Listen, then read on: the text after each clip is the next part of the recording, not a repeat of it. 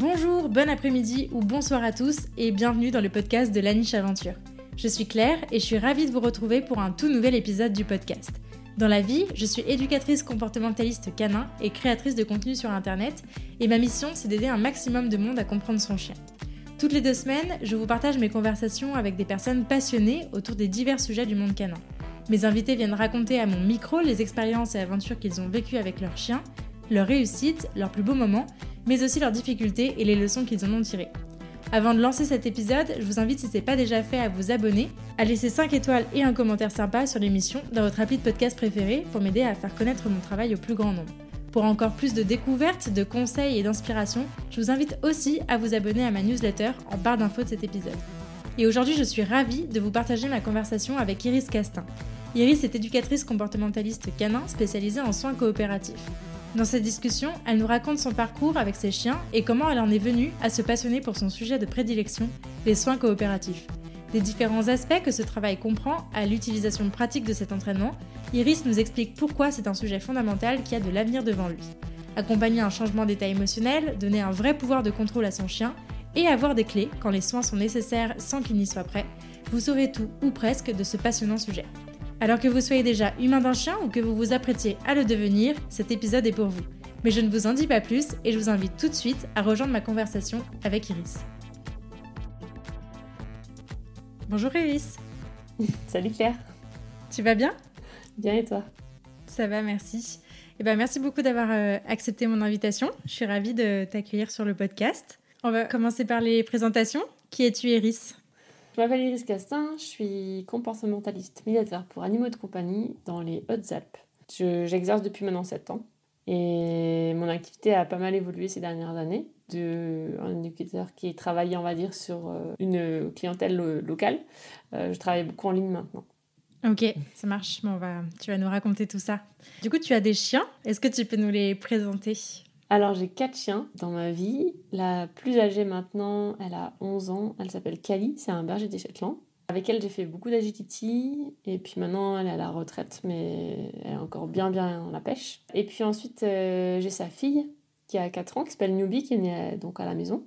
Elle, du coup, voilà, j'ai compensé un peu les compétitions cette année. Et notamment, euh, on revient des Pays-Bas. On a fait les championnats du monde euh, IFCS la semaine dernière, donc c'était bien sympa. Et ensuite, j'ai Ryu, qui est un border collie qui a 2 ans et demi. Et euh, Sonic, qui a 16 mois. C'est un Shetland, un très grand Shetland. Il est complètement hors standard au niveau gabarit. Ok. Voilà. Euh, je vais rembobiner un tout petit peu l'histoire. J'aimerais bien revenir sur euh, ton expérience antérieure avec les chiens avant d'avoir tes quatre loulous. Est-ce que toi, tu as toujours eu des chiens dans ta vie? Est-ce que tu as toujours été entouré d'animaux? Ou est-ce que c'est venu plus tard? J'ai eu un chien quand j'étais toute, euh, toute enfant, un chat de famille qui était un collet, qui, je pense explique un peu mon attirance vers euh, tout ce qui est euh, type colis, donc border, Shetland et collet. Ça a été un chien qui a été très important pour moi. Dans ma tête de petite fille, pour moi c'était mon frère quoi. Mes parents ils l'ont pris à peu près quand mon, petit frère est né. On est, on est deux dans la famille de, de, deux pattes en tout cas dans la fratrie. Et Patton est arrivé à peu près au même moment et pour moi c'était vraiment comme, comme mon frangin donc on était très proches, on faisait les 400 coups avec euh, mon frère humain et mon frère canin euh, pendant pas mal, pas mal d'années. Et puis il est décédé quand il avait 7 ans, donc euh, relativement jeune. Et moi j'en avais à peu près 9, 10, quoi. Voilà. Donc ça a été très dur, sa disparition, et on a plus. J'ai même plus pensé à avoir un chien pendant des années, ça me passait même pas par la tête, quoi. Euh, j'ai toujours été, beaucoup aimé les animaux, donc j'ai fait beaucoup d'équitation. Au collège, je voulais être éthologue. Voilà, voilà, j'avais vraiment cette attirance vers les animaux, mais euh, c'était quand même un peu comme si euh, voilà, les chiens, c'était plus, plus une question actuelle. En tout cas, voilà, ça se posait pas. Et c'est que quand j'étais en couple avec un garçon quand j'avais vers 18-20 ans, et lui, il a pris un chien, et, et en fait, c'est un peu moi qui me suis collée à me renseigner sur l'éducation, et j'ai remis le doigt dans l'engrenage, en fait. Et donc, euh, voilà, je me suis occupée un peu de ce, petit chien quelques mois avant qu'on se sépare. Et, quand on s'est séparés, voilà, j'ai voulu apprendre mon, propre chien. Et c'est comme ça que j'ai commencé à faire mes premières recherches sur euh, bah, qu'est-ce que je pourrais prendre. Euh, et au départ, je m'étais, voilà, j'aimais bien tout ce qui était nordique, physiquement, on va dire, ça m'attirait. Puis après, quand j'ai vu, je me suis renseignée sur le caractère, je me suis dit, ah non, ça peut pas être du tout un chien pour moi, pas pour ce que j'avais envie de faire. Et du coup, bah, tout de suite, voilà, je me suis retournée un peu vers le collet. Et puis j'ai découvert le border et le Shetland à ce moment-là, qui était un peu plus euh, sportif et euh, qui collait un petit peu plus à moi, mon mode de vie. Et, et du coup, c'était il, il y a 15 ans maintenant. Voilà. Ok. tu avais quand même pour, pour projet de faire du sport avec ton, ton chien. C'était le projet de départ. Ça a toujours été là-dedans? Ouais, tout à fait. En fait, quand j'ai commencé à, faire mes recherches sur les chiens, j'ai découvert euh, les sports canins, mais je ne savais pas que ça existait vraiment avant, euh, parce que le chien de mon copain, j'envisageais pas faire de, spécialement de sport avec. Je m'étais juste intéressée à l'éducation et comment on éduque un chien. Et c'est vrai que bah, j'ai tendance à, une fois que je plonge un truc dans, dans un truc qui m'intéresse, je suis absorbée par ça. Et j'avais fait, bon, bah, l'équitation, euh, j'avais fait des concours, etc. Donc j'aimais un peu le sport aussi déjà avec les animaux. Et moi, à cette époque-là, quand j'ai commencé à réfléchir à prendre un chien, je, faisais du ski à haut niveau. J'étais un peu à l'espoir. Donc j'ai toujours été un peu bah, compétitrice et sportive. Euh, voilà, ça a toujours été quelque chose de, on va dire, un fil conducteur dans ma vie. Euh, et, et, du coup, ça a été une époque où je me suis pas mal blessée. Et je tenais encore dans, le ski, j'étais encore vraiment investie, j'avais des sponsors, tout ça qui me suivaient. Et quand euh, j'ai pris mon premier chien, je savais que j'ai découvert un peu l'agility, parce que c'est vraiment le sport qui bah, ressemblait un peu au jumping équestre, une discipline que j'avais déjà, euh, moi, pratiquée auparavant. Et donc ça m'a assez attiré, on va dire, au départ, cette discipline en particulier. Et donc je m'étais dit, voilà, je vais prendre un chien, je vais, faire du sport avec. Mais quand euh, je me suis renseignée sur le border, bah, j'ai découvert le troupeau, j'ai découvert l'obé le frisbee, le canicross, enfin euh, et au départ, euh, tout, tout m'intéressait. Il n'y avait pas vraiment un truc qui se détachait. Bon, la GT, je pense que ça a toujours été un truc qui m'attirait plus, mais parce que j'aime bien courir, j'aime bien me dépasser aussi euh, avec mon chien. Et, et, donc voilà, et donc j'ai pris, j'ai trouvé mon premier chien un peu par hasard en regardant un peu les annonces sur le Bon Coin à l'époque. Il n'y avait pas trop de border en refuge, c'était pas, c'était pas une race à la mode comme aujourd'hui. Donc il y a 15 ans, on ne pouvait pas en trouver comme ça sur Facebook. Facebook, ça commençait tout, juste. Et on ne trouvait pas des, des borders partout donc euh, je l'ai trouvé un peu par hasard euh, sur, euh, sur une annonce Le Bon Coin et j'étais sur un forum de border collie à l'époque. J'avais pas le permis, tout ça, et à quelqu'un qui. le forum, enfin, on va s'entraider pour récupérer le chien. J'allais le chercher en train. Et puis au départ, bah, moi j'étais en famille d'accueil pendant mes études de ski, en ski-études. J'ai des personnes âgées qui je pouvais pas prendre ce chien avec moi. Et donc j'ai quelqu'un qui, l'a gardé pendant deux mois et demi chez elle euh, en famille d'accueil. Et moi j'allais tous les week-ends euh, le voir. Donc ça a commencé comme ça. Euh, et puis cette personne, elle faisait des sports canins. Donc elle avait un petit troupeau chez elle de, petits moutons douessants. Et puis elle allait faire des concours d'agility. Donc elle m'a trimballé un peu partout pendant deux mois et demi tous les week-ends. Et c'est un peu comme ça voilà, que, ça a démarré pour, pour, moi, mon premier pied dans, dans le monde canin. Quoi. Voilà. Ok. C'est vachement. Euh, c'est vrai que c'est euh, marrant parce que c'est un parcours euh, assez atypique. Finalement, tu as toujours été. c'est vrai que le, quand tu dis que le sport est un fil conducteur de ta vie, c'est le cas aussi pour, pour ta, ta, vie avec chien. Et c'est assez rigolo. Ouais, ouais, c'est vrai que ça, ça, peut être un peu atypique parce que c'est vrai que c'est de se dire, bah, tu prends un chien parce que tu as envie de partager quelque chose avec, mais c'est pas juste une vie, on va dire, de compagnie, c'était partager plein d'activités quoi. Et c'est vrai qu'avec Boost, du coup, ce, border, mon premier chien, on a testé vraiment plein plein plein de trucs quoi. J'ai fait bien sûr un peu d'agility, mais on a fait on a fait du troupeau, on a fait du frisbee, on a fait de rythmé, on a fait du canicross. Euh, la première compétition que j'ai faite, euh, c'était genre dans les le, peut-être le premier mois euh, où il était encore famille d'accueil. Elle m'a dit ah ben une compétition juste à côté. bah, ok, un harnais, une laisse, euh, on va courir. J'avais aucune notion de préparation physique à ce moment-là du chien, donc euh, maintenant je ferais pas ça avec un chien qui a jamais couru, mais on a dû faire essayer une fois de courir euh, ensemble pour voir s'il voulait bien tracter un peu, courir devant moi. Et la semaine d'après, on faisait 7 km quoi, dans, en compétition. C'est voilà, un peu, un peu, voilà, c'est pas ce que je ferais maintenant. Je préparais quand même mon chien avant. Ne faites pas ça chez vous. voilà, ne faites pas ça chez vous. mais, mais j'ai fait ça. on a fait un peu de traîneau, on a fait vraiment plein de trucs, ski aussi. Euh, Ça a été super. Euh, c'est le chien avec lequel j'ai fait le plus de choses différentes. Et je pense euh, avec lequel je, enfin, je lui ai appris le plus de choses aussi. Voilà, j'ai vraiment envie d'explorer tout. J'avais tout envie d'essayer. c'est trop cool. Voilà. C'est le Plus la rando, évidemment, parce que j'habite en montagne et ça, c'est. Enfin, j'en parle même pas, mais c'est incontournable de, des activités qu'on a partagées et que je partage aujourd'hui toujours avec, euh, avec mes loulous. Et puis, euh, du coup, ça, il m'a permis, il m'a aidé un peu à passer cette transition de, de faire mon deuil de ma carrière de, ski parce que, en fait, je me blessais tout le temps, j'avais été opérée et, et malgré l'opération, euh, bah, ça revenait, les blessures, elles revenaient. je faisais des luxations de l'épaule et du coup, bah, j'ai commencé un peu à avoir de l'appréhension, parce que moi je faisais du ski freestyle, donc c'était une discipline où on fait des sauts, il faut un peu tomber pour progresser. On peut pas trop progresser sans tester des trucs qu'on maîtrise pas encore et rater forcément sur ses pieds, ça marche pas comme ça. Et donc, à chaque fois que je, tombais et que je prenais grosse, grosse chute, euh, mon épaule, elle, elle, tenait pas, quoi. Malgré l'opération, tout ça. donc, j'ai commencé à avoir de l'appréhension, à perdre un peu du plaisir. Et donc, euh, Boost, m'a aidé aussi à faire cette transition de me dire, ben, j'arrête, en fait. Et je vais faire autre chose et je vais m'investir dans autre chose euh, avec mon chien parce que je m'éclate avec mon chien et, et, le ski, ben, voilà, ça a été une partie de ma vie, mais je vais fermer cette porte-là maintenant, quoi. Donc, appeler mes sponsors, leur dire, bah, je continue pas, j'arrête et tout plaqué du jour au lendemain, quoi. Voilà. ouais. Ah, c'est une sacrée étape. Il avait, euh, ça faisait combien de temps que tu l'avais euh, boost à ce moment-là? Un an et demi, un truc comme ça. Ça, ça a été assez rapide. Et, du coup, euh, bah, donc j'ai fini genre en mi-juillet et quand j'ai ma troisième année, boost l'ai pris quand c'était j'étais en deuxième année. Donc la troisième année, j'ai fini mon année et après je me suis dit l'année prochaine, je fais un BTS agricole. Euh, je vais m'installer, prendre des chèvres et élever des border collies. Au départ, c'était, c'était ça que je voulais faire. et puis, euh, donc post-ski, voilà. Et en fait, euh, ben, j'ai commencé une formation agricole, je, suis, je suis rentrée dans ce BTS. Et finalement, mon, ça s'est mal goupillé avec mon maître d'apprentissage. Et du coup, j'ai dû quitter la formation parce que j'ai pas retrouvé quelqu'un. Donc, donc voilà, ça a été la fin de mon, mon projet agricole, entre guillemets. Voilà. Ok. Ça a été court. c'était pas ça qui t'attendait. Voilà, c'était pas ça qui m'attendait. Faut se dire ça comme Ok.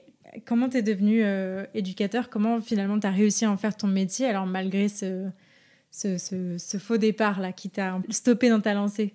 Du coup, ce que j'ai fait, c'est que j'étais un peu perdue. j'étais pas mal perdue. Du coup, là, là cette année-là, c'est terminé, on va dire, en novembre.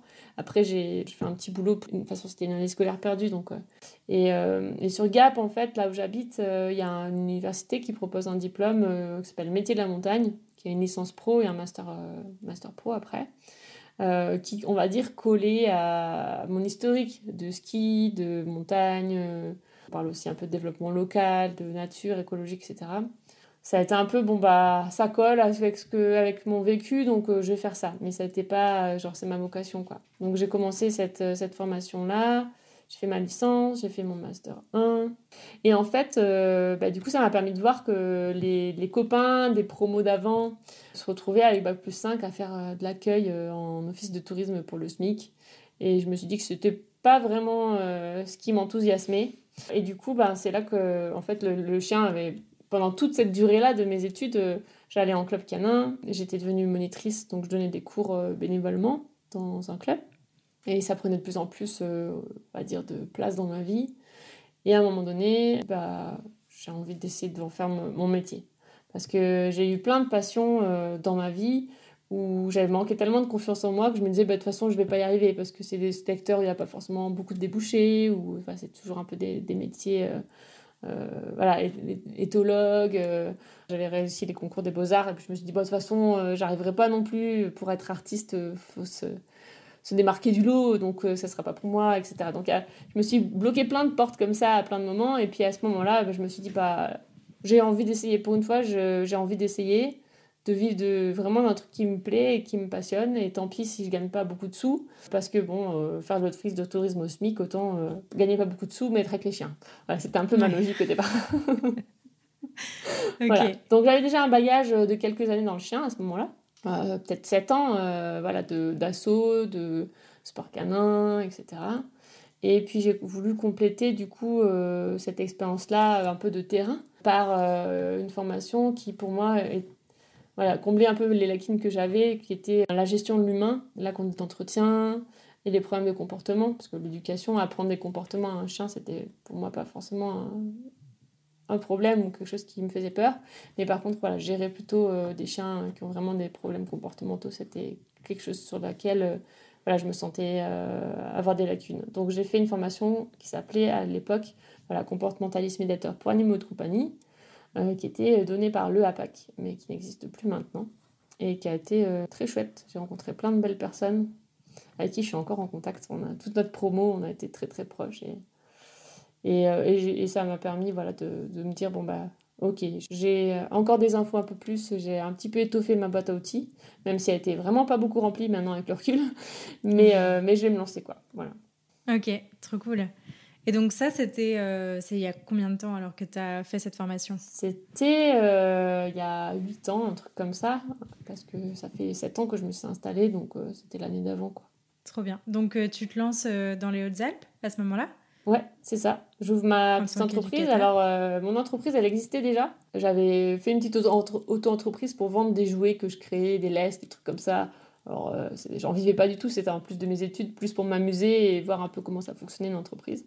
Et du coup, j'ai juste fait une adjonction d'activité quand j'étais mariée éducateur canin. Et donc, c'était en 2015, voilà. Février 2015, je me suis installée et puis, euh, et puis voilà, on a attaqué. Trop cool. Mm.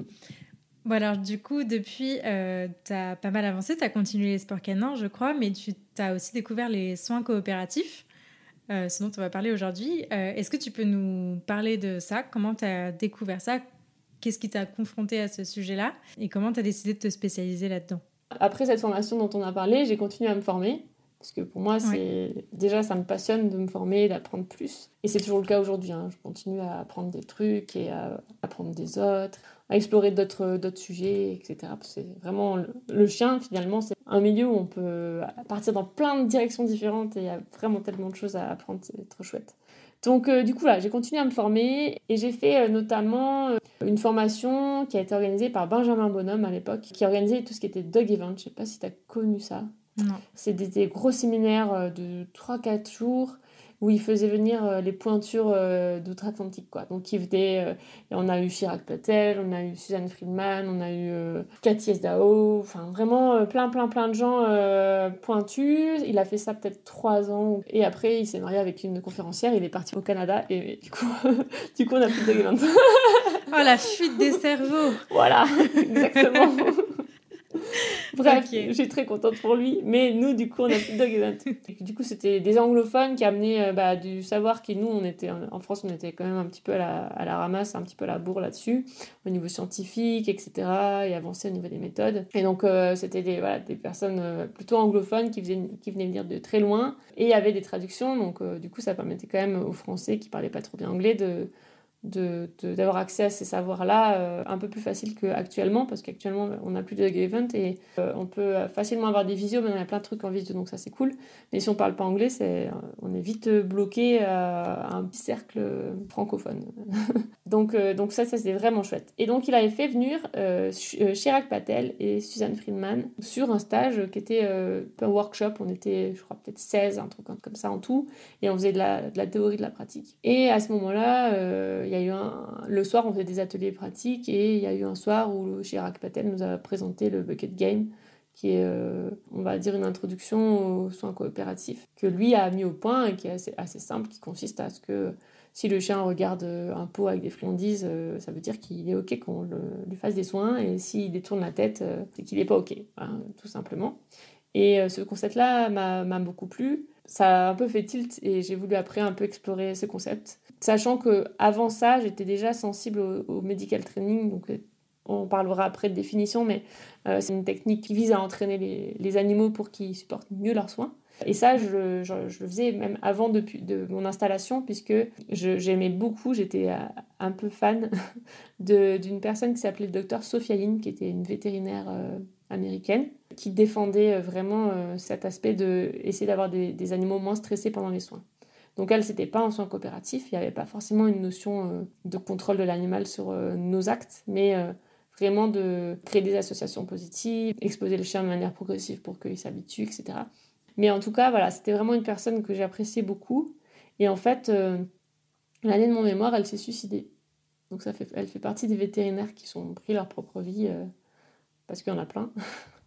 C'est pas un métier facile. Et du coup, euh, bah, je me souviens que mon mémoire de l'EAPAC, euh, je l'ai dédié à sa, mémoire parce que c'était vraiment quelqu'un qui m'a beaucoup touchée. Donc c'était quelque chose qui me touchait, déjà ce, rapport aux soins et, euh, au stress de l'animal durant les soins.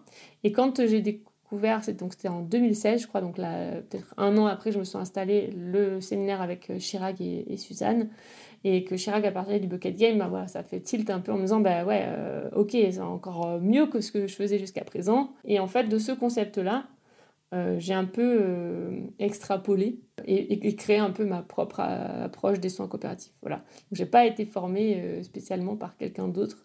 J'ai juste fait ce petit atelier avec Chirag et ensuite avec bah, les connaissances que j'avais d'avant et ce, ce, ce, concept de contrôle amené par Chirag que, que du coup après j'ai j'ai un peu extrapolé à d'autres positions, d'autres comportements euh, qu'on appelle le comportement consentement ou comportement feu vert. Et voilà comment je suis arrivée au, sein coopératif.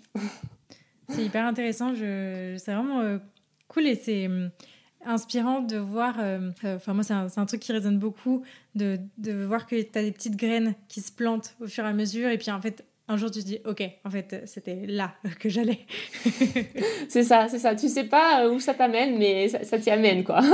C'est ça exactement. Tu, tu sais pas trop mais voilà. Et après bah, j'ai pratiqué pas mal de temps un peu seul finalement dans mon coin et développé un peu mon truc et après on a beaucoup parlé avec, parce qu'avec Camille et Nguyen on avait fait stage ensemble. On s'était peut-être rencontrés peut-être un peu même avant.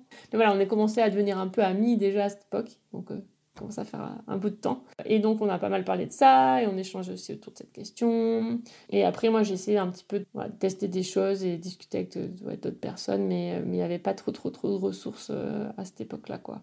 Ok, ça marche. Tu as commencé à aborder euh, un peu la, définition des soins coopératifs, mais est-ce est que tu pourrais nous définir véritablement ce que c'est? Les soins coopératifs, en anglais c'est Cooperative Husbandry Training c'est un peu différent du medical training, parce que souvent on a des fois une confusion un peu entre les deux termes, on pense que c'est pareil, mais pas tout à fait.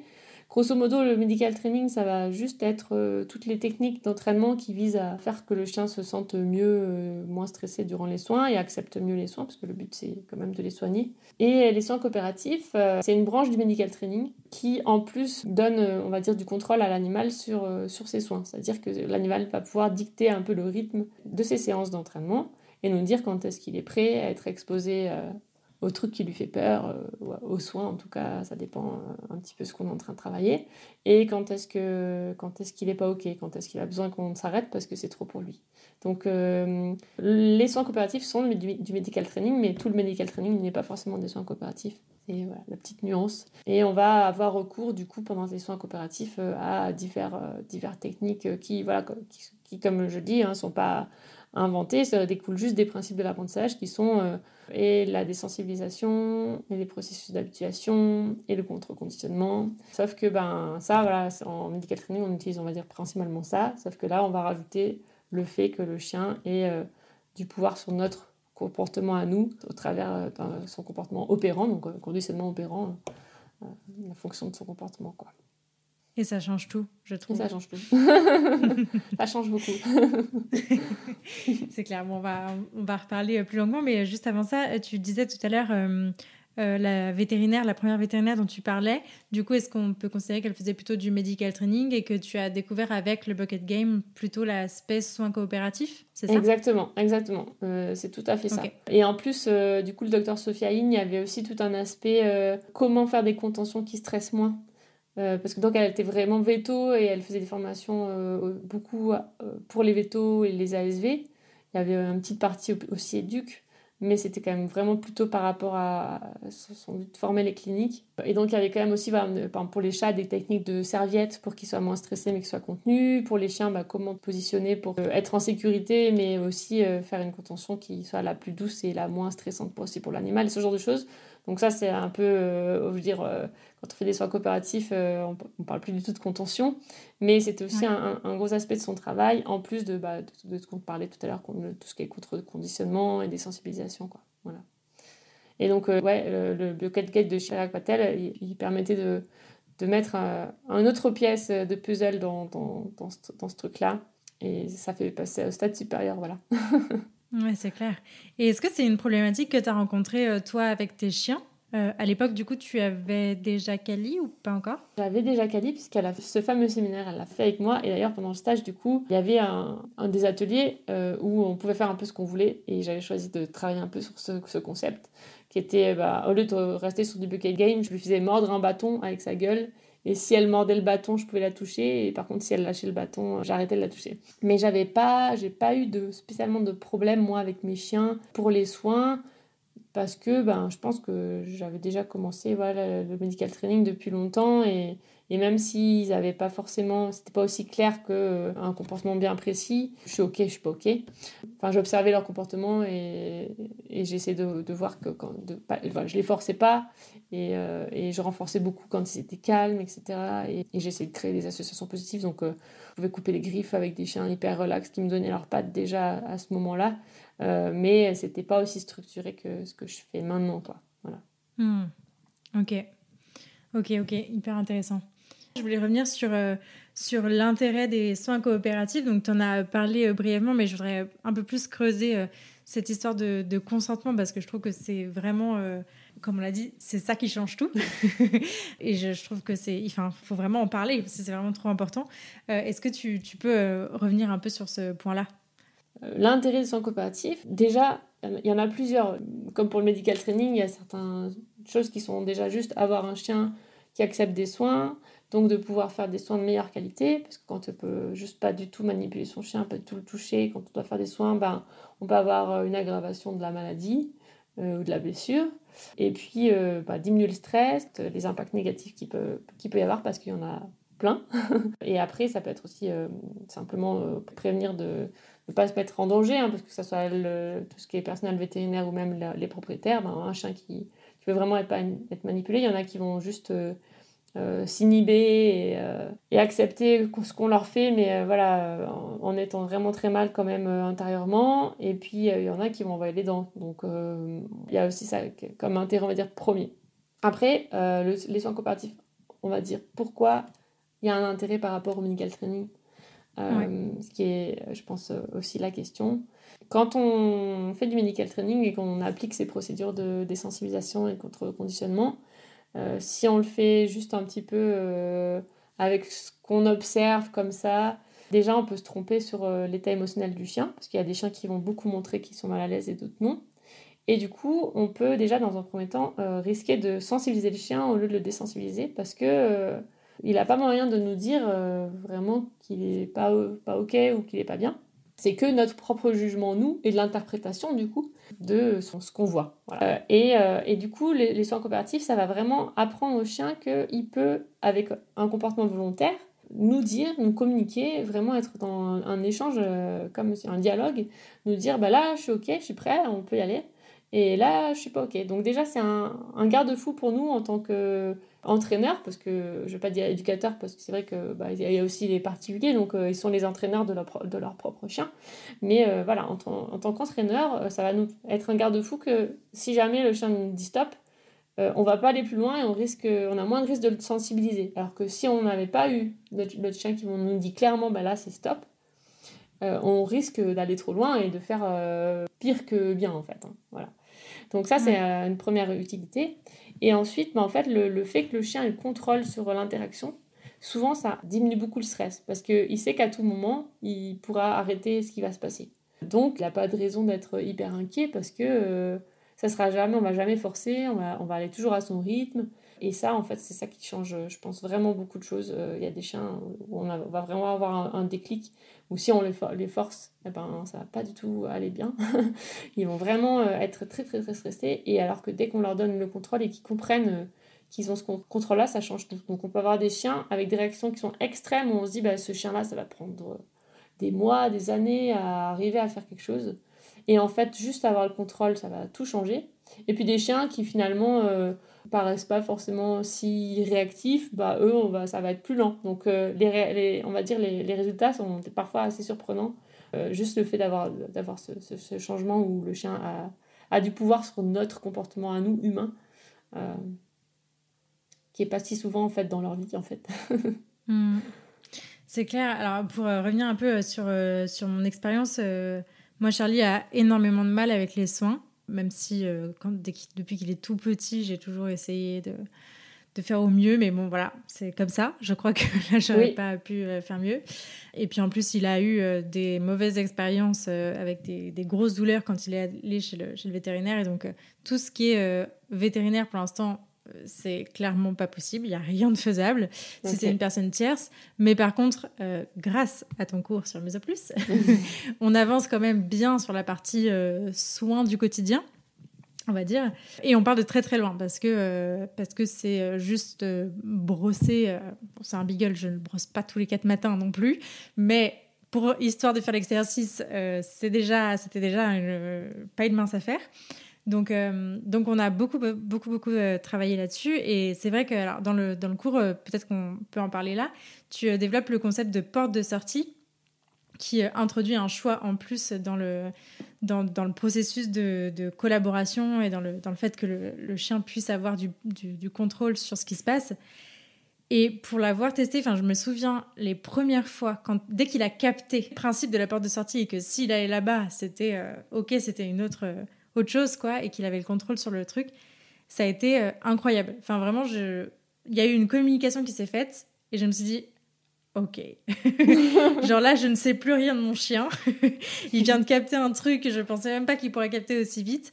Et en fait, je me rends compte maintenant, et puis avec euh, mon œil aussi un peu plus pro qu'il y a quelques mois, euh, à quel point ça s'est reporté dans plein de, plein de situations de notre quotidien, que ce soit en balade quand euh, on décide du chemin, ou. enfin voilà, il y a vraiment plein de situations, et je trouve que juste un petit entraînement comme ça de, de, medical training qui était un truc bon, où j'y allais un peu reculons parce que c'était franchement pas agréable au départ, a changé tellement de choses, ça a fait déclic et ça, ouais, ça a débloqué un truc vraiment dans, dans le reste de notre quotidien qui a été euh, incroyable.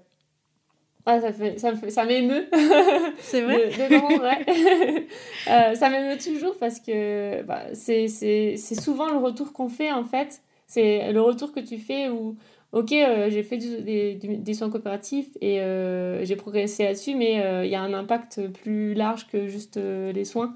Et c'est quelque chose qui, est, qui, se ressent en fait souvent. Et je pense que ça vient de deux choses. Bon, bien sûr, il y a quelque chose que le chien comprend, mais il y a aussi, pense, nous, en tant qu'humains, où il y a un peu un changement de paradigme, on se dit, ah ouais, mais en fait, mon chien, il a une voix vraiment, il peut vraiment décider pour lui-même et il peut me le dire, il n'a pas de mots mais si je lui apprends euh, comme un langage des signes, il peut euh, me signer qu'il veut ça ou ça.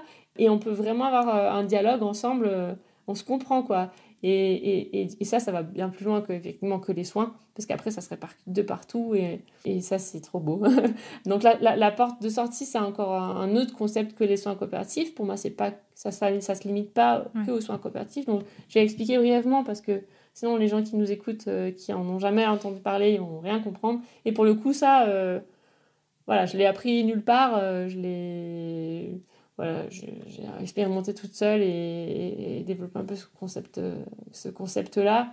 Du coup, c'est venu un peu d'une réflexion avec justement la femme de Benjamin Bonhomme, qui est chercheur en psychologie animale. Euh, et, donc, elle me disait, on parlait de soins coopératifs, et elle me disait, bah, en fait, le chien, il n'a pas le choix en soins coopératifs. Et moi, euh, ça me perturbait, elle me disait, bah, si, quand même, il a le choix. Et elle me disait, il a le contrôle, mais il n'a pas le choix. Et elle avait fait une conférence, euh, une petite conférence sur le choix, où elle avait fait une expérience par rapport aux chiens médiateurs. Donc, grosso modo, c'était pour évaluer si les chiens aimaient vraiment faire cette activité ou pas. Et ils avaient le choix de. Ils avaient deux boutons, ils appuyaient sur un bouton, ils passaient un certain nombre de secondes avec euh, les personnes dans la pièce, et ils avaient une friandise, un truc comme ça. Et ils appuyaient sur un autre bouton et ils sortaient à l'extérieur le même nombre de secondes et ils avaient une friandise. Et du coup, bah, il y avait toujours une friandise dans les deux cas pour, euh, euh, pour le chien, mais il y avait quand même l'activité qui changeait, quoi. La présence ou pas de la personne, l'activité de médiation.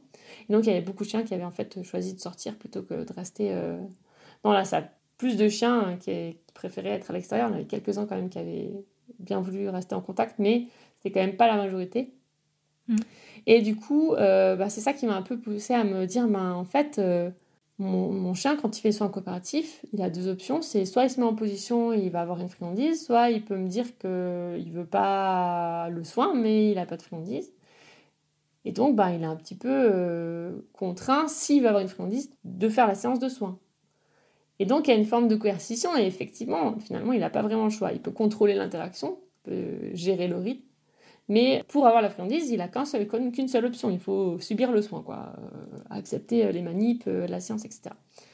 Et donc, c'est comme ça que je me suis dit, ben, en fait, je pourrais leur apprendre un autre comportement qui leur permettrait, qui soit clair aussi. Le but, c'est que ça soit limpide, que nous, on ne soit pas dans l'interprétation de ouais, il est peut-être pas très à l'aise ou il a peut-être envie, donc euh, je vais. Voilà. Là, pour moi, c'est le chien, il nous communique clairement par un comportement qu'on lui a appris que ben, il veut une friandise, mais pas subir le soin. du coup, euh, dans la séance, on se retrouve avec euh, un chien qui a un choix, qui est soit je peux prendre la position, subir le soin et avoir ma friandise, soit je fais ce comportement autre qu'on m'a appris euh, et j'aurai une friandise, mais j'ai pas à subir le soin. Et souvent, les gens ils me disent mais, mais du coup, pourquoi mon chien il voudrait faire les soins? C'est vrai, on peut se poser la question. Oui. Alors, il y a plusieurs raisons. Déjà, il faut être intellectuellement honnête, il y a le fait que ben, de toute façon, si il veut re-avoir une friandise en faisant ce comportement de porte de sortie, il va devoir se réengager à un minimum dans la séance. Donc il va euh, au moins devoir sortir de son tapis, si on prend l'exemple de la porte de sortie, aller se coucher sur un tapis, qui est pour moi un truc que, j'apprends en, priorité, mais on peut inventer un autre comportement de porte de sortie. Mais celui-là, je le trouve très pratique, donc c'est celui que j'utilise euh, le plus couramment, on va dire. Euh, mm. et, donc, euh, et donc à ce moment-là, il va, au moins sortir de la station et éventuellement revenir. Il n'est pas obligé d'aller en position, mais il, va devoir quand même juste se réengager pour, pour avoir euh, la friandise. Donc il y a quand même cette espèce de chaîne de comportement qui, qui fait que qu'il va se réengager un tout petit peu, en tout cas sortir de, sortir de, de, la station. Mais en fait, ils ont envie d'interagir avec nous. Donc c'est ça qui, qui fait aussi la différence de aller juste sur la station. Ils ont envie de cet échange, ils ont envie d'apprendre. Et si nous, on applique la, bonne difficulté euh, durant notre séance, de manière à ce que ce ne soit pas trop aversif, il n'y a pas de raison qu'ils n'aient pas envie de revenir. Donc c'est surtout, on va dire, le, cumul entre la position de consentement plus la porte de sortie, c'est encore un double garde-fou où euh, bah, si c'est trop aversif, clairement le chien va aller sur la station parce qu'il aura son bonbon là-bas et que si ça fait trop peur ou ça fait mal ou voilà, il, pourra toujours sortir et il, aura moins de raisons de, rester que de se sentir, on va dire, euh, tiraillé entre j'ai envie du bonbon, mais j'ai quand même peur, mais j'ai envie du bonbon. Donc, euh, je sais pas trop. Et rien que ce tiraillement, euh, je pense interne, je pense qu'on a tous été dans, un cas où, où, on a un choix à faire et on sait pas trop quoi, lequel faire. Et juste ce tiraillement interne de pas savoir quoi choisir, c'est pas agréable déjà. Donc, euh, mm-hmm. ça peut déjà créer un stress en plus. Donc, le fait de pas avoir ce stress-là, ben, ça facilite encore les soins, je pense. Ouais, c'est clair. Voilà. Et après, la porte de sortie, moi, j'utilise en sport canin, euh, parce qu'en fait, ce, truc-là de forcer le chien, il est dans tout, tous les entraînements. À partir du moment où on utilise un renforçateur qui est désiré par le chien, eh ben, c'est une forme un peu aussi de coercition, parce que c'est quand même une contrainte, même si c'est psychologique. Et si on a un chien, admettons, euh, si je prends l'exemple de l'agility, à qui on demande de sauter et qui rate son exercice, bah, je sais pas, il fait tomber, tomber la barre et qu'on répète et qu'il n'y arrive pas, euh, mais qu'il le fait quand même parce qu'il veut la friandise ou le jouer, bah alors peut-être que s'il avait sa porte de sortie, il serait allé directement sur la porte de sortie pour avoir son jouet, et peut-être que s'il rate, c'est parce qu'il a mal quelque part. Mais vu qu'il est contraint par l'envie d'avoir le jouet ou la friandise, bah il va quand même faire l'exercice qui lui fait mal. Pour moi, c'est aussi euh, quelque chose qui, voilà, qui, peut être utilisé, pas que en soit coopératif, on déborde un peu du sujet, mais, euh, mais aussi voilà, dans n'importe quelle activité, pour que le chien soit pas contraint par nos renforçateurs euh, à faire un comportement que nous on a décidé parce que c'est nous les entraîneurs. ne font pas de mauvaises blagues. non, non, mais je, trouve ça hyper intéressant et je trouvais que ça avait quand même son, intérêt d'en parler là, euh, de la porte de sortie, parce que je trouve que tu, tu l'amènes très très bien dans ce cours sur les soins coopératifs. Et c'est un très bon exemple, en fait, qui après, voilà, on, une fois qu'on a compris comment ça, ça, fonctionnait et que le chien a compris comment ça fonctionnait, c'est duplicable à l'infini et dans plein de situations. Mais, euh, mais je trouve que c'est un, joli point de départ, surtout sur quelque chose qui est aussi sensible que les soins. Donc c'est très très chouette. Cool, merci pour ton retour. Et, et puis il faut savoir que cette porte de sortie, elle n'était pas dans les premières versions du cours. Parce que c'est un concept auquel j'ai réfléchi après, parce qu'au départ, ben, c'était. Voilà, je faisais juste, on avait juste ces deux options et, euh, et après, éthiquement, bah, je me suis dit, bah, là, il manque quand même une pièce du puzzle, quoi. Donc, euh, donc j'ai rajouté ça, j'ai rajouté ça, je pense que c'était peut-être sur la troisième session, ou un truc comme ça, quoi. Ça n'a pas été de suite, de suite. Donc, les tout premiers élèves, ils n'ont pas eu la porte de sortie. Et après, voilà, maintenant, maintenant c'est dans la première semaine parce que on la met en place directement, quoi. C'est trop important. c'est clair. Et bravo, parce que je trouve que ça euh, chouette de dire que euh, tu, même si tu as déjà mis en place euh, une formation, un truc, euh, une façon de faire, tu continues de réfléchir à l'éthique que tu mets là-dedans. Je trouve ça très chouette et très inspirant. Merci. bah, J'essaie de. Enfin, pour moi, c'est c'est normal et euh, c'est quelque chose que, que, voilà, que je fais toujours. Et là, le cours, bah, il y a des vidéos qui commencent à être un peu vieilles, donc il y a des vidéos qui vont changer. Le contenu va, va évolue toujours un petit peu d'une session à l'autre. Je fais toujours un peu des modifs parce que bah, la science, elle évolue. Euh, euh, moi, je grandis et, les, surtout mes élèves me font beaucoup grandir, l'expérience que je prends avec eux. Donc, ils m'apprennent énormément. Et en fonction de, voilà, de, de des difficultés que qu'on rencontre ensemble et ben, le, cours évolue aussi pour que, pour que les élèves suivants, euh, on puisse déjà leur donner le plus d'infos possible pour qu'ils réussissent dès le départ. Quoi. Voilà. C'est trop cool. C'est une jolie phrase, ça. La science évolue et moi je grandis. On parle tout à l'heure du, du, cours euh, en ligne sur Muso Plus. Euh, peut-être pour euh, contextualiser pour ceux qui n'auraient pas l'information. Est-ce que tu peux nous expliquer ce que c'est que cette histoire? Ouais, bien sûr. Alors, du coup, Muso Plus, c'est une plateforme de cours en ligne francophone qui est dirigée par Camille Nguyen. C'est sa fondatrice. Elle, elle participe aussi en tant qu'instructrice et sur cette plateforme, on est plusieurs. Euh, pour l'instant, on n'est que des instructrices. On espère qu'il y aura des instructeurs un jour. Mais pour l'instant, on n'est que des filles.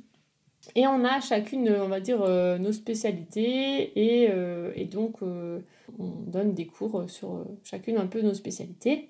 Et ce qu'il faut savoir, qui pour moi un peu quand même central et important de noter, c'est que sur cette plateforme, bah voilà, c'est Camille, on va dire, qui va choisir un petit peu les gens qui vont travailler sur cette plateforme. Et elle va faire, mettre un point d'honneur à, à, sélectionner des gens qui, on va dire, collent à une certaine éthique. Donc les, les, valeurs, on va dire, portées par la plateforme, ça va être la science, le fait qu'on on est axé sur tout ce qui est sciences comportementales et qu'on tient un jour nos connaissances. On a une éthique euh, qui est bienveillante, que ce soit avec euh, l'humain et le chien. Et euh, voilà, pour moi, c'est vraiment, on va dire, les, deux grands axes qui sont portés par Plus. Mais après, ça se décline bah, dans chacune de nos disciplines, chacune de nos spécialités. Donc la plateforme, elle propose à la fois des cours qui durent 8 semaines, pour les formats classiques, entre guillemets, qu'on peut mm. prendre soit en participant, et là on peut poster des vidéos, et interagir avec l'instructeur, soit en auditeur, juste en, en ayant accès aux échanges entre les participants et l'instructeur, euh, au cours, au contenu, etc. Maintenant, il y a aussi des webinaires sur divers sujets.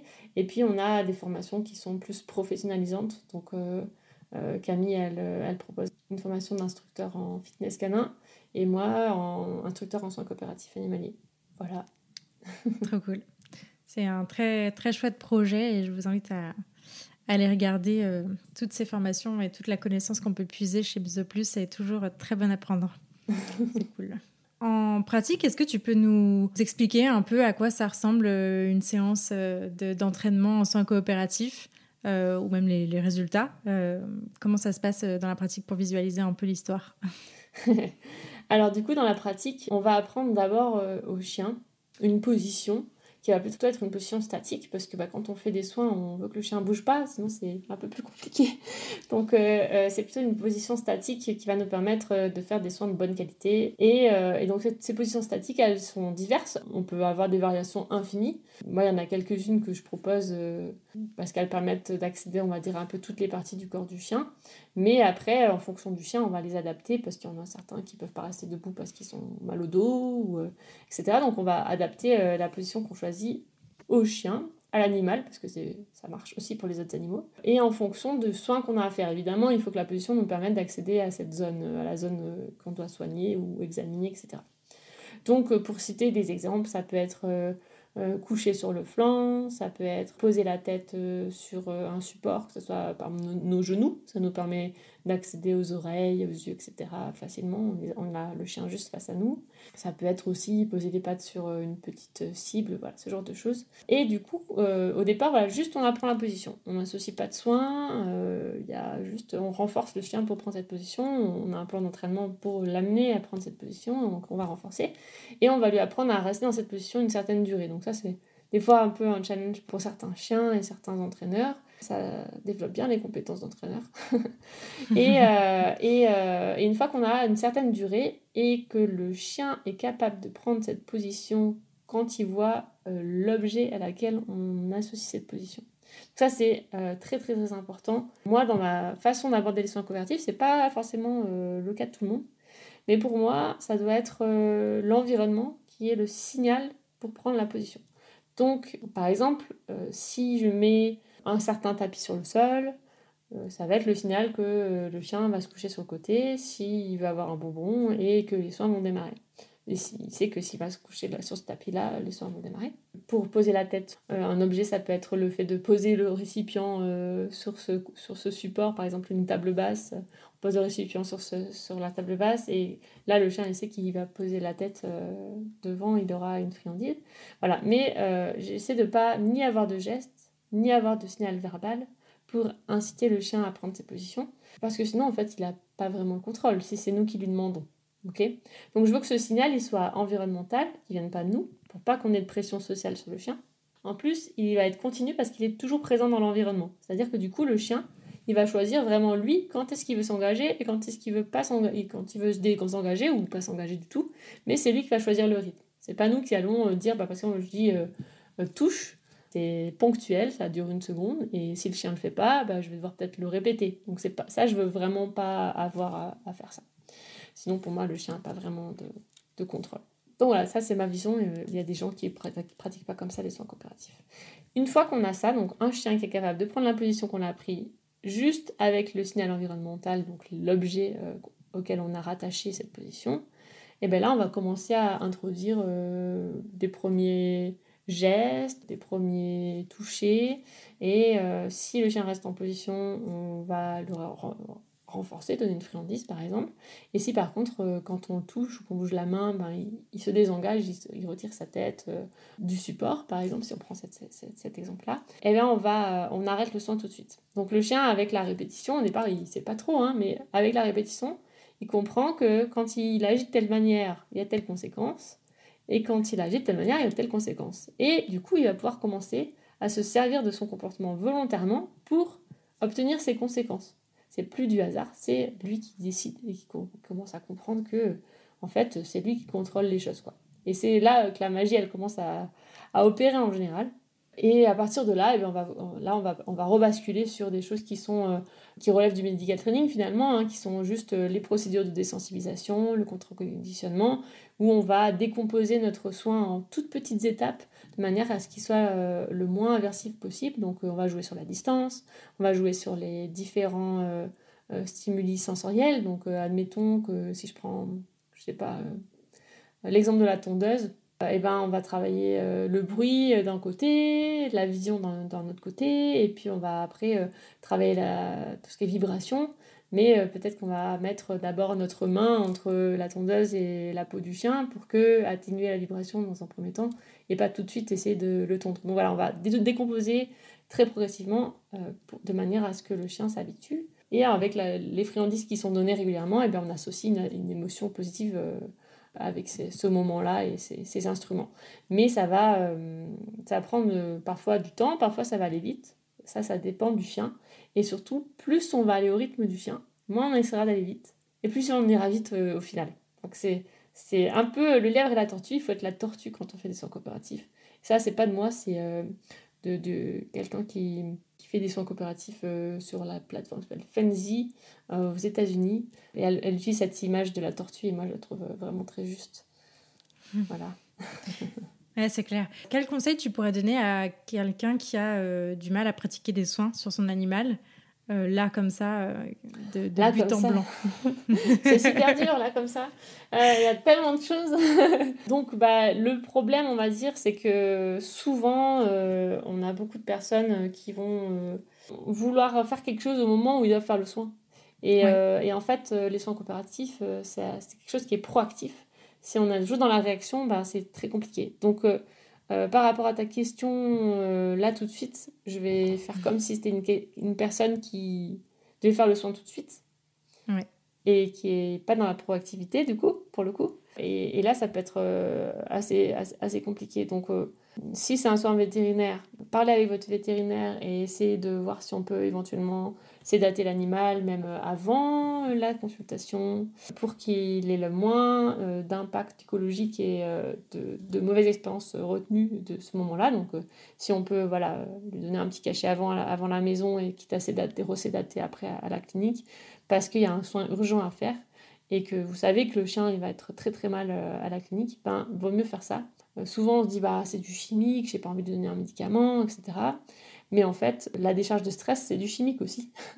et ça affecte le, le, corps d'une manière euh, des fois bien plus néfaste qu'un un médicament. Donc on va voir, euh, voilà, si je prends l'exemple du stress, euh, on va avoir des chiens qui vont avoir la diarrhée, parce que bah, nous aussi, hein, quand on stresse, on peut être dérangé au niveau intestinal. Parce qu'en fait, mm. les hormones du stress, elles vont court-circuiter les fonctions qui ne sont pas essentielles à la survie, à la fuite, à la à la bagarre pour réagir à un, danger. Donc ça va être euh, tout ce qui est euh, digestif, euh, tout ce qui est immunitaire. Donc c'est un stress qui est constant, bah, ça a un impact aussi sur l'immunité du chien, etc. Et puis on a vu par exemple, il y a des études qui montrent que la guérison, la cicatrisation, elle va être plus lente si l'individu est stressé que s'il se sent bien. Donc voilà, il y a vraiment un impact général. Donc autant donner un petit cachet pour que le chien soit plus zen et aille chez le vétérinaire avec moins de stress. Si après, c'est des soins que vous avez besoin de faire euh, à la maison, et euh, eh ben ça peut être un peu plus compliqué. Donc, essayez déjà d'aller progressivement autant que possible, associer plein de choses euh, agréables, essayer de détourner l'attention. Si vous êtes deux, ça peut être aussi plus facile parfois. Donc, donner des friandises en continu pendant que quelqu'un va juste nettoyer une plaie ou enlever une tique, par exemple. Voilà. Et puis, ça va dépendre aussi de, de qu'est-ce qu'on a à soigner, parce que parfois si c'est vraiment douloureux, bah, ça peut être plus compliqué. Mais, mais voilà, ça, ça, ça, on va dire, c'est des mesures d'urgence, quoi. C'est pas des soins coopératifs. Mm. Mais c'est important de le rappeler parce que, euh, effectivement, on, se sent vite euh, démuni. Euh, moi, je, je, mon vécu du Maine mm. parle là maintenant parce que, voilà, maintenant, je sais que Charlie est capable de gérer. quelques petites situations avec moi, mais c'est pas le, le, reste du temps. Et clairement, si j'ai à faire appel à un vétérinaire, moi, je suis vachement plus stressé et vachement plus traumatisé que lui sur le long terme.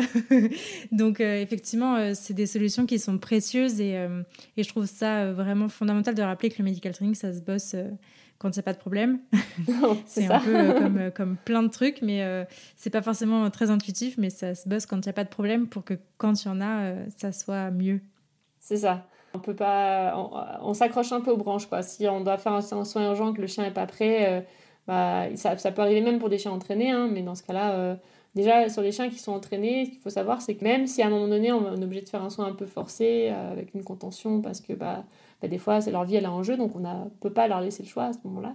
Mais euh, si on a bâti toute cette relation de confiance avant et de choix, et qu'on les a désensibilisés à plein de manipulations différentes, ça, ça, construit aussi une certaine résilience, et, et on a des chiens qui vont quand même arriver à mieux se remettre déjà, euh, parce que vous avez, c'est comme un compte en banque. Vous avez rempli votre compte en banque et si vous faites un retrait de temps en temps, et eh ben vous ne serez pas à découvert. Alors que si vous vous remplissez jamais votre compte en banque de la confiance, bah, le jour où vous faites un des retraits parce qu'il bah, y a un truc pas sympa qu'on est obligé de leur faire, et eh ben là, euh, là l'impact sur la relation et sur, euh, leur vision des soins va être beaucoup plus important. Et, On paye des agios. Voilà, exactement. c'est une bonne image. Les agios, c'est très, très, bien, ouais, exactement. Donc, euh, donc voilà, il faut bien remplir notre compte en banque pour pouvoir faire des retraits. Et, euh, et, ça, et ça, permet que si jamais ben, voilà, notre chien n'est pas prêt pour un certain soin euh, et qu'on et que doit y aller un peu, un peu sans lui donner, demander son, son avis à ce moment-là, on ne soit, on soit pas à découvert et, et à déposer le bilan. quoi. C'est très imagé cette histoire. voilà, c'est ça. Et après, euh, l'autre chose que j'ai envie de dire, c'est que faites attention quand même. Il y, a, y, a, des choses qui peuvent être sympas. Euh, par exemple, des leak mats, donc des tapis de léchage, où le chien va lécher en continu euh, un tapis sur lequel on aura étalé, en tout cas, de la pâtée pour chien ou des trucs comme ça. C'est super. ça permet des fois de distraire le chien quand on est tout seul et de pouvoir faire le soin pendant ce temps. Mais faites bien attention si vous utilisez ce, ce genre de solution que votre chien ne fasse pas de la garde de ressources.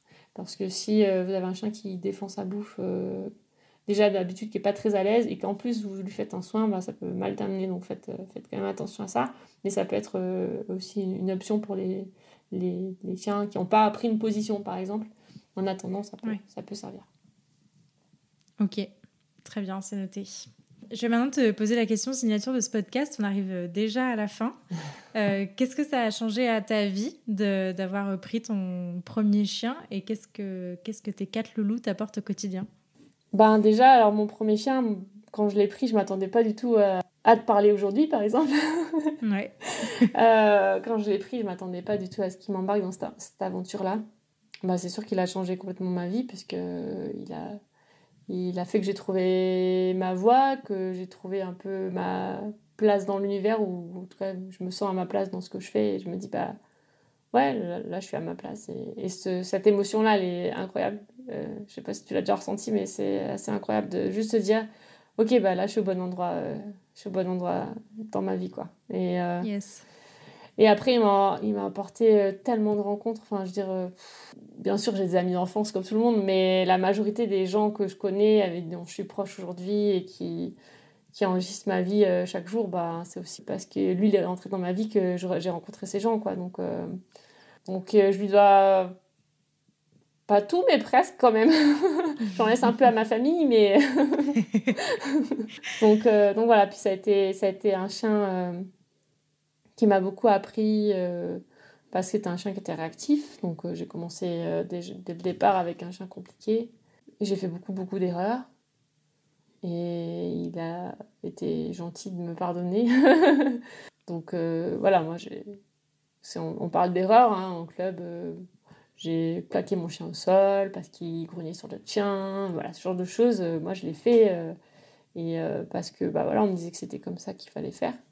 Et que j'étais pas assez dure avec mon chien et que mon chien n'était pas bien dans ses pattes parce qu'il n'avait pas assez de cadre. Et, hmm. et voilà, ça a été, ça a été un, un, long chemin pour arriver là où je suis aujourd'hui, on va dire, éthiquement, ça ne me correspondait pas. Mais bon, voilà, au départ, on dit bah, c'est eux qui savent, donc on fait.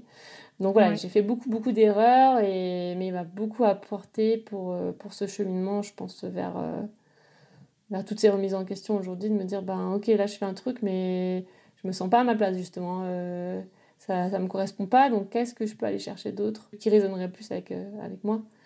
Et je pense que ça, c'est important, bah, ceux qui nous écoutent peut-être, mais si vous sentez au fond de vous que ça ne résonne pas en vous, c'est que c'est qu'il faut chercher autre chose, quoi moi, ça a été une grosse leçon euh, avec lui. Et il m'en a laissé quelques-unes sur lesquelles je travaille encore. C'est cool. Voilà. Et puis après, mes quatre loulous euh, que j'ai encore. Donc, euh, j'ai eu un autre petit chien qui, qui, qui est décédé avant Boost, mais que j'ai pris après Boost. Il est décédé, il avait 9 ans s'appelait Figolu, un petit chihuahua, très très mignon, très très gentil. Hmm. Mais euh, les, quatre, les quatre que j'ai euh, aujourd'hui, bah, ils m'apprennent encore d'autres leçons. Euh, je suis en grosse remise en question en ce moment. un peu le contre-pied de, ok, la liberté, mais jusqu'à quel point? En fait, j'avais trois chiens avec lesquels c'était super facile la vie. Je pense que, parce que ils ont eu un cadre de vie différent de mes chiens actuels. J'ai fait pareil qu'avec mes premiers chiens, c'est-à-dire que bah, j'ai laissé la porte ouverte tout le temps, ils faisaient leur vie, et, c'était trop bien, et, c'était vraiment la vie que j'avais envie pour eux. Et puis là, bah, les, les dernières années les petits jeunes, euh, en fait, euh, ils ont tendance à être euh, un peu foufou, laissés sans contrôle du tout. Donc, donc du coup, j'ai notamment ma petite border qui, qui, se met en danger toute seule, en fait, en courant comme une, comme une débile, mm. à fond, parce qu'elle adore ça, mais, mais du coup, qui, se blessait. Et donc, euh, donc c'était un peu. Euh, euh, voilà, là, la remise en question, c'est comment je fais parce que je veux lui laisser de la liberté, mais je veux pas qu'elle se blesse et je veux pas qu'elle entraîne tout le monde dans son siège. Donc, quelles options j'ai, quoi, voilà, pour arriver à lui laisser du choix et en même temps faire en sorte que, que ça se, voilà, qu'il n'y ait pas de danger pour personne, quoi, surtout pour elle et pour les autres chiens. Voilà. Donc, euh, donc voilà. Donc en ce moment, euh, bah maintenant, euh, en balade par exemple, elle est beaucoup derrière moi parce qu'elle ne sait pas juste balader normalement sans faire la course et partir n'importe quoi, comment, à sauter, à pas regarder où elle met les pattes et se faire mal. Donc rester derrière moi, marcher derrière moi, elle peut bien sûr aller renifler tout ce qui est derrière moi, mais pas me dépasser, en tout cas pas partir à fond devant que ça soit un peu comme une barrière. Moi, je suis une barrière et il faut qu'elle soit en arrière de moi. Elle peut, elle peut faire ce qu'elle veut derrière moi, mais on court pas à fond devant. Donc là, pour l'instant, c'est le compromis sur lequel je suis arrivée. Mais c'est dur parce que c'est pas ce que j'avais envie pour euh, elle, en fait. voilà. Donc euh, voilà, les remises en question, euh, voilà, ils, apprennent des nouvelles leçons, voilà. toujours sur un chemin, on grandit à chaque fois. Est-ce qu'il y a des ressources que tu aimerais partager à nos auditeurs? Sur ce sujet ou sur d'autres Ouais, sur ce sujet. Donc Muso Plus évidemment, pour, pour tout ce qui est soins coopératifs. Je parle vraiment de, de, mes cours. Vous aurez un cours sur comment commencer les soins coopératifs, avec l'apprentissage aussi de la porte de sortie. Et puis vous avez le même cours en multi-espèces, donc pas que pour les chiens, mais pour les autres espèces aussi. Et puis euh, donc il y a la formation instructeur pour qui est Disney vraiment au professionnel. Mais il y a aussi un petit webinaire sur euh, débuter les soins coopératifs, si, déjà vous voulez avoir un aperçu. Et un webinaire sur la porte de sortie euh, exclusivement pour ceux qui sont intéressés par, par ça, qui, vu qu'on en a parlé, mais pas spécialement par les soins coopératifs. Ensuite, on a un groupe Facebook sur les soins coopératifs qui commence à, être assez euh, étoffé. Euh, c'est soit un coopératif médical training. On a une bonne équipe de modératrices euh, qui sont, là pour, pour vous guider. Les membres sont bien actifs, on a plein de postes intéressants. Donc ça permet aussi de maintenant, je pense, voir ce que c'est les soins coopératifs, regarder des vidéos de gens qui montrent un peu ce qu'ils font, poser des questions si vous en avez, etc. Donc ça peut être aussi un premier abord faut fouiller dans les fichiers. Vous avez pas mal de ressources aussi dans les fichiers. On ajoutera ce podcast dans les fichiers aussi pour que les gens y aient accès. Euh, puis après, en termes de d'autres ressources euh, qui vont être plutôt anglophones pour le coup, il y a toujours le site de Sophia Yin qui est actif et sa formation. Donc ça, ils ont continué malgré son, son décès. Donc euh, c'est tel qu'elle l'avait faite à l'époque. Donc il y a des choses qui, sont, qui se voient un petit peu moins dans la façon de faire, mais moi j'ai fait la certification et je la trouve quand même intéressante, encore plus si on est euh, vétérinaire ASV, tout ça, parce que c'est vraiment axé là-dessus, mais, mais c'est intéressant de voir, de voir son approche à elle.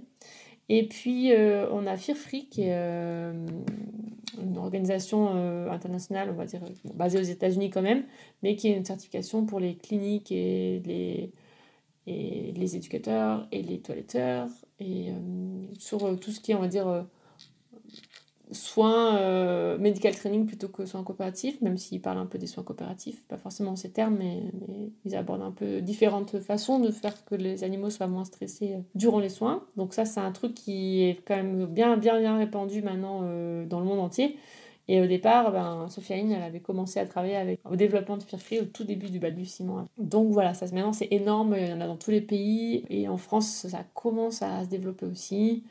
Donc euh, j'espère surtout qu'on aura plein de cliniques qui seront Fear euh, qui nous permettront de, voir ça. On a un, site, nous, qu'on a fait avec Camille, qui s'appelle euh, soinscoopératifsanimaliers.fr. On essaie de faire un petit annuaire des personnes soignantes, donc vétérinaires, ostéopathes, masseurs, toiletteurs, etc., qui sont d'accord de travailler en soins coopératifs avec leurs patients. Donc, grosso modo, ça ne veut pas dire que eux peuvent vous former aux soins coopératifs, mm. mais qui, si vous êtes déjà en train de faire des soins coopératifs avec vos animaux, vous pouvez aller voir ces soignants-là. Vos animaux seront respectés et vous pourrez avoir une discussion et voir faire équipe avec ces personnes-là pour une prise en charge au mieux de, votre animal. Donc ça, c'est un peu ce qu'on essaye de, de, développer. Et donc, si des soignants nous écoutent, euh, vous pouvez euh, aussi euh, devenir partenaire pour vous inscrire. On vous met dans l'annuaire et comme ça, ça permet de mettre en relation. Notre but, c'est de mettre en relation les gens qui pratiquent et les soignants qui, sont, qui sont ouverts à cette approche-là. Voilà. il y a aussi quelques instructeurs qui sont dans notre annuaire, qui sont issus de ma promo d'instructeur en soins coopératifs. Ça commence, ça commence à, arriver, là, les premiers diplômés, donc ils commencent à être référencés aussi. Voilà. Euh, et après, on a des cours sur Fanzik Dog Sport euh, aux États-Unis. On a des cours sur, Tromplot, sur laquelle je bosse, mais c'est ma plateforme en anglais, donc c'est les mêmes cours. Vous allez mieux aller sur Muso Plus parce que c'est les mêmes cours que vous aurez sur Tromplot. Et puis voilà, Chirag Patel, vous pouvez regarder un peu les vidéos sur internet. A du Bucket Game, il explique un petit peu ce que c'est, si vous voulez avoir. C'est en anglais, mais on comprend quand même assez bien. Euh, voilà pour les soins coopératifs. Bah je pense que c'est la partie ressources la plus complète que je n'ai jamais eue sur le podcast. c'est formidable. c'est très très bien. Donc, généralement, c'est une question qui est bien appréciée. Donc, euh, donc euh, c'est super cool de, nous avoir donné euh, toutes, ces, toutes ces ressources et, et ces thèmes à creuser. C'est chouette. Où est-ce qu'on peut rediriger les auditeurs qui souhaiteraient suivre ton travail, te retrouver sur les réseaux, par exemple? Ouais, alors je passe vraiment pas assez, mais euh, donc euh, ma page c'est Iris Castin, Ludicanis. Donc vous avez ma page professionnelle, mais vous pouvez aussi vous abonner à mon profil perso où je publie des choses qui sont peut-être un peu plus personnelles. Ça reste euh, dans le chien, bien sûr, mais, mais voilà, si vous voulez voir un peu mes randos, des photos de mes chiens, vous pouvez aussi vous abonner à ma page perso. Euh, je peux plus accepter d'amis, mais abonnez-vous et vous pourrez voir, toutes les publications sont en public de toute manière, donc euh, c'est pareil. Et la page pro, ça va être voilà, des publications un peu plus axées professionnelles. Donc voilà, les deux. Et euh, j'ai une page Instagram aussi qui s'appelle Iris Castin. Voilà, j'ai pas, c'est pas très original. Au moins, c'est facile à trouver. c'est clair. Ok, super. Et eh ben, un grand, grand merci Iris. vraiment, c'était super chouette. J'ai encore mille questions, mais le temps nous on pourra faire un deuxième euh, podcast. on pourra faire un deuxième épisode avec grand, grand plaisir. Euh, merci à toi et puis, euh, et puis à très vite. Ok, salut, la prochaine. Salut. Merci beaucoup de vous être rejoint à ma conversation avec Iris et de l'avoir écouté jusqu'au bout. J'espère que ce nouvel épisode vous a plu et si c'est le cas, je vous invite à en parler autour de vous et à le partager sur les réseaux sociaux en me taguant iris underscore castin et la niche aventure pour enrichir votre écoute, ne rien rater des prochaines sorties et pourquoi pas vous faire accompagner dans l'éducation de votre chien, n'hésitez pas à visiter mon site, à vous abonner à la newsletter et à me rejoindre sur les réseaux sociaux. D'ici là, prenez soin d'eux, prenez soin de vous et je vous dis à la prochaine